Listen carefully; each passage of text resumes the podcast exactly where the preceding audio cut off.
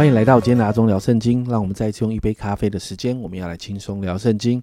今天我们要读《使徒行传》第十二章。那在一到三节就记载当时的希律王啊，那开始迫害教会。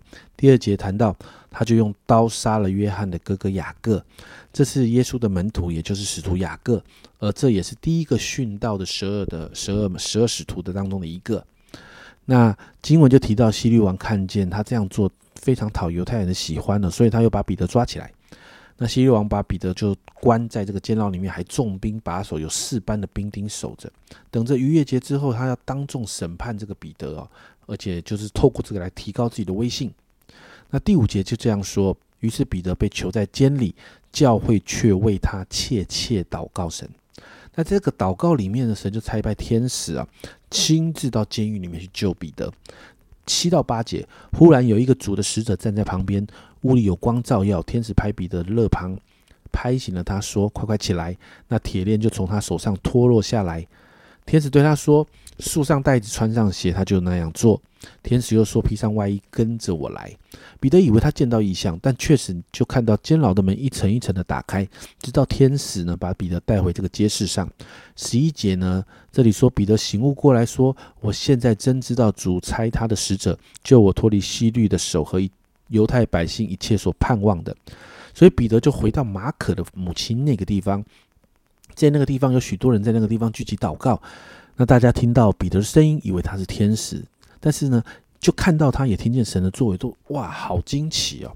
那天亮之后，我们就看到这些兵丁找不到彼得，因此呢，呃，就被希律王杀了作为惩罚。那这个希律王啊，最后神也亲自处理了，在二十一到二十三章这里说到，希律所在所定的日子，穿上朝服，坐在位上，对他们讲论一番，百姓喊着说。这是神的声音，不是人的声音。希律呢，不归荣耀给神，所以主的使者立刻罚他，他被虫，他就被虫所咬，气就绝了。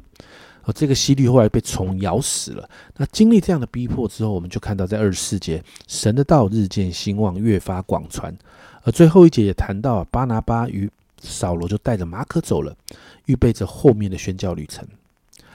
经文到这个地方啊。家人们，神的教会真的很特别啊！教会历教会历史两千多年来，我们不断的看到，当教会受到逼迫的时候，你知道这些逼迫没有办法让教会消失，诶，而是呢，看到呢，透过信徒的祷告，教会一次又一次的撑过逼迫，但是不是苟延残喘哦，而是蓬勃发展。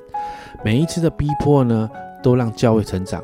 那逼迫越大，成长就越快；逼迫越多，就能够带出信徒越多的祷告，也看到越多神迹奇事的发生。然后一次又一次的大复兴，福音的广传就不断的出现。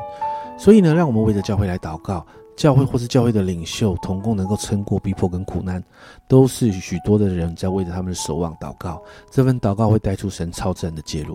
所以好不好？今天为着你的教会、你教会的同工、你的教会的牧者、教会的领袖来祷告，越为他们祷告，你的教会会越发的成长茁壮。